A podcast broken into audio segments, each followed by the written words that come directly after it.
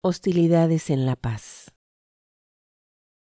Así sea grande el empeño, no estamos a salvo de invasión extranjera que arranque de tajo, sin piedad, ilusiones recién sembradas. Hostilidades repentinas turbando la paz serena de tu abrazo.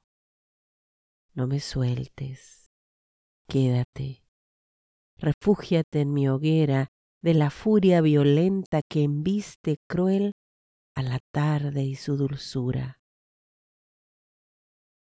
Cierra los ojos, la desolación pasará y yo estaré contigo.